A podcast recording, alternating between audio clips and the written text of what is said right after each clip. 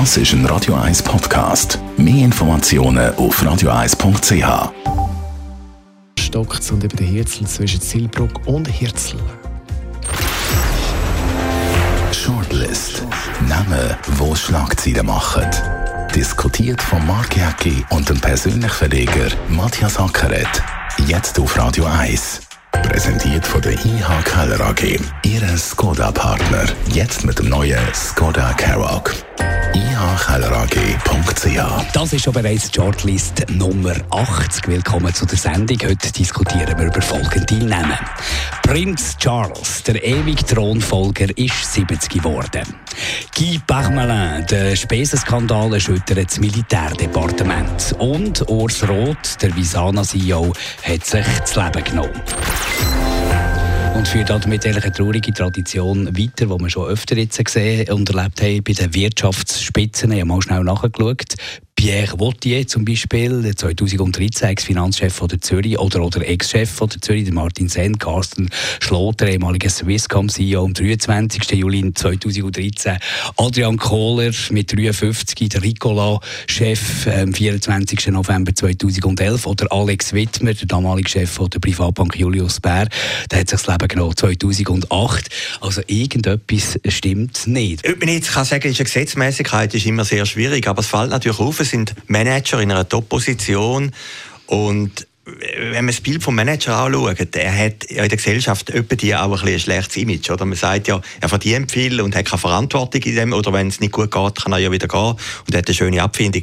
Vielleicht ist das Image manchmal auch ein bisschen ich falsch. Glaube, aber das Gegenteil ja. ist der Fall. Du hast unglaublich viel Verantwortung. Ich meine, das sind ja Konzerne, die Tausende und Abertausende von Mitarbeitern haben und Tausende und Abertausende von, von äh, Nutznießern, die, die am Gewinn von diesen Firmen profitieren wollen. Also du, bist, du hast unglaubliche Last auf der Schulter. Schulter. Ich du glaube, das ist Last. heutzutage wahrscheinlich nicht mehr zeitgemäß, dass du so eine Last auf eine Person äh, konzentrierst. Ja, man müsste das vielleicht jeden Einzelfall anschauen. Das kennen wir ja nicht. Oder? Wir haben das jetzt auch noch gelesen aus der Presse raus. Äh, was höchstwahrscheinlich ein Manager eben auch auszeichnet, eben, hat sicher ein komfortables Leben mhm. und verdient und gut und so, das ist alles in Ordnung. Aber er ist ja sehr einsam, oder? Er muss einsam. It's lonely on the top. Genau, ja so schön. genau, oder? Bis, bis du dort oben bist. Und wenn du endlich dort oben bist, äh, dann musst du die Entscheidungen führen, dass die Firma gut geht und bist natürlich für alles verantwortlich, oder? Und äh, stehst auch in, de, in einem medialen Umfeld hinein. Und ich glaube, der Druck ist schon enorm groß, oder? Und was jetzt bei der Visana dazu geführt hat, das, das wissen wir ja nicht. Spekulation, ist immer alles spekulativ, so, da muss man ehrlich sagen, oder? Der Firma oder der Versicherung ist es eigentlich sehr gut gegangen. Vielleicht sind es auch persönliche Probleme, oder?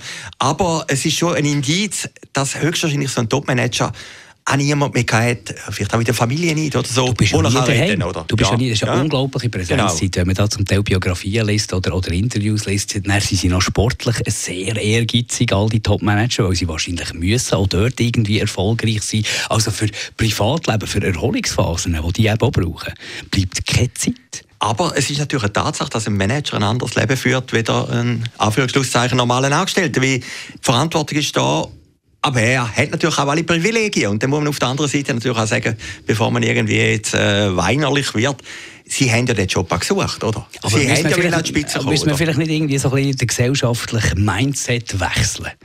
was, was solche Positionen anbelangt. Also, ja, das ändert ja für den nichts, oder? Ich meine, er muss ja schlussendlich einfach Erfolg haben mit der Firma. Ja, aber, aber, es wird schon etwas ändern. Weißt, in der Schweiz geht natürlich eine Mentalität, die zum Beispiel Scheitern keinen Platz hat. Also, wenn du scheiterst, dann tust du probieren, deine Niederlagen möglichst zu verdecken. Es gehört nicht zu der Kultur, dass jeder Sieg x-mal Scheitern voraus hat. Das gehört bei uns nicht zu der Kultur. Das ist natürlich etwas, was einen unglaublichen Zusatzdruck aufsetzt. Ja, natürlich, aber die Kultur kannst du auch nicht so schnell ändern. Die ist ja über Jahrhunderte gewachsen. Ja, ich glaube eben, wenn man, wenn man so, einen, so brutales tönt, wenn man so einen Job hat, dann hat man Privilegien von dem Job, aber hat natürlich auch Verantwortung von dem Job, oder? Und man weiß auch, wenn man in den Job kommt, dass man man auch die Einsamkeit hat von dem Job, oder? Und äh, vielleicht liegt es dann halt an der Familie oder dem Umfeld irgendwie zu realisieren, ja, meinem Partner geht es nicht mehr gut oder den wollen wir irgendwie abfedern oder, oder müssen wir irgendeine Möglichkeit ja, vielleicht will ich aber ja. gar nicht hören. Weißt, ich kann mir ja. mal vorstellen, was so ein Problem ist, wenn du dermaßen aufgefüllt bist durch eine Karriere, durch einen Job, durch Verantwortung, dass ganz viele andere Sachen auf der Strecke bleiben. Natürlich, ja. Der Tag hat 24 Stunden. Und dann merkst du eines Tages, du, was ist eigentlich mit meinen äh, Wanderungen, die ich früher auch gerne gemacht habe, oder was ist mit meinen sozialen Kontakten? Ich nehme nicht an, dass die wahnsinnig viele Freunde haben, die Leute. Nein, die haben natürlich sehr wenig Freunde, oder? Auf dem langen Weg tun, oder?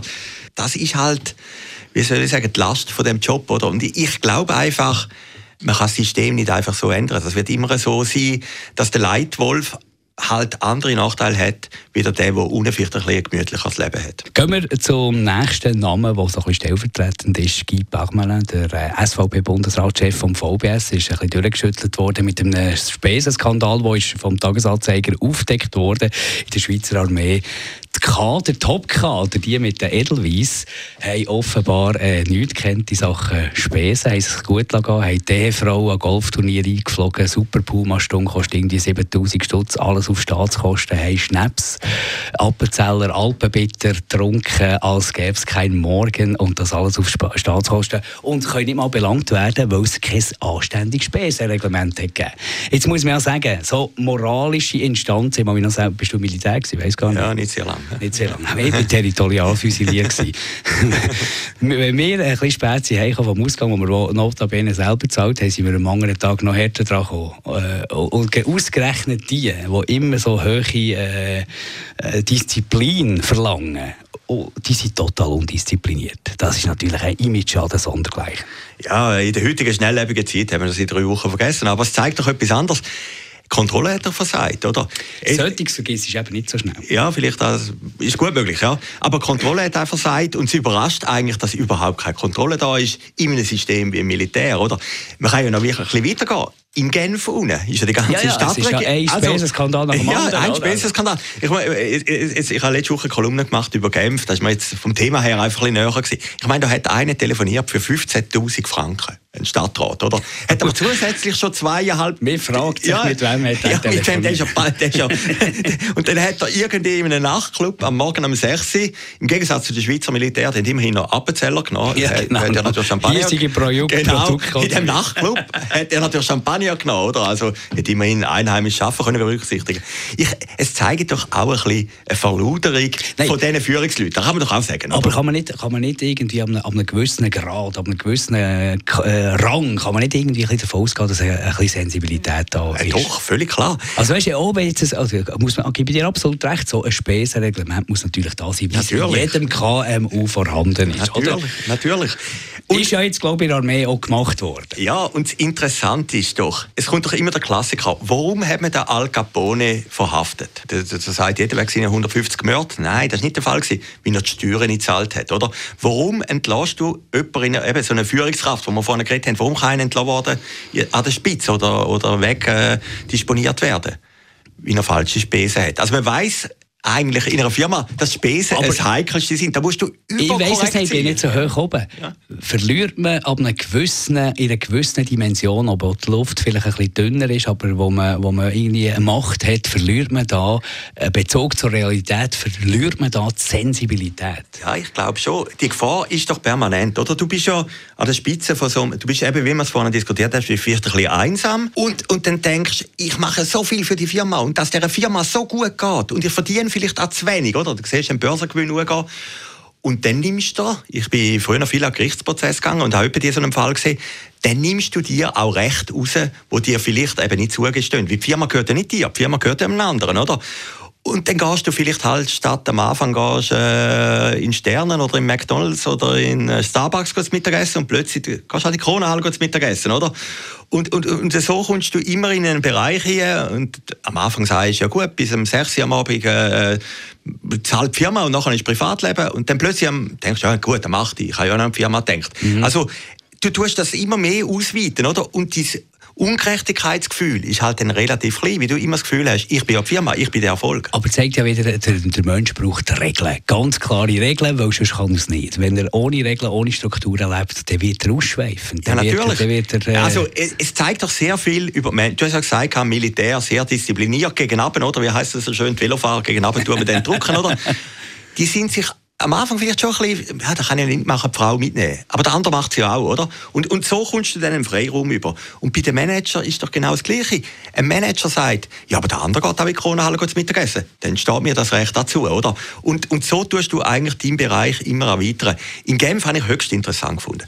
Da ist doch die Polizei, muss ich das mal vorstellen, bei allen Stadträten von Genf in Büro gegangen, hat die, Ste äh, die Spesenliste nicht untersucht. Und ich glaube, im Tagesanzeiger ist ein Interview mit dem Stadtpräsidenten. Mhm. Und der ist, der ist nicht so ein grosser Spesenritter gewesen. Also für unsere Verhältnisse immer noch ein grosser, oder? Und der hat gesagt, er begreife nicht, was die anderen gemacht haben. Aber bei ihm kann ich ja sagen, er ist ja viel international unterwegs. Seine Spesen sind natürlich schon gerechtfertigt, oder? Ja, logisch hat niemand das Gefühl, er ist wirklich genau, schuldig. Jeder genau. hat das Gefühl, das ist auch noch interessant, jeder hat das Gefühl, irgendwo durch habe ich es doch verdient. Natürlich. Ja, so viel gemacht für, ich die, so viel für die Armee, so viel Oder meine Frau im Fall von ja. diesen, von diesen genau. Top-Kader, die haben so ein bisschen auf mich verzichtet, jetzt können doch die mit dem Super Puma da das Golf Ja, und in Genf. In ne? Genf geht es ja weiter. Der Herr Mode, der absolute Superstar, oder? Ja. Der Alain Delon von der Schweizer Politik, Bundesrat. Ja, der Alain Delon ist jetzt ein bisschen länger her. Aber, aber äh, der Clooney von der Schweizer Politik, wo alles hätte können erreichen, über was stürzt der schlussendlich über eine Reise nach Abu Dhabi, oder?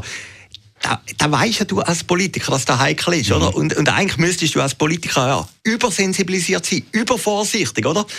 Aber irgendwie ein süßer Geruch vom Geld und, und von der Schönheit von dem Land und so, da verlockt. Und während dann mehr Soldaten für so solche Knast hätten müssen, passiert denen nichts. Aber jetzt ist das äh, Reglement wenigstens angepasst worden. Und der einzige Gewinner ist der Appenzeller Alpenbitter. Es, gibt es gibt einen doppelten Loser und doppelten Verlierer dieser Geschichte. Das ist der Pamela, imagemäßig. Und er will natürlich zu Recht sagen, wieso nehmen die nicht Wein von mir?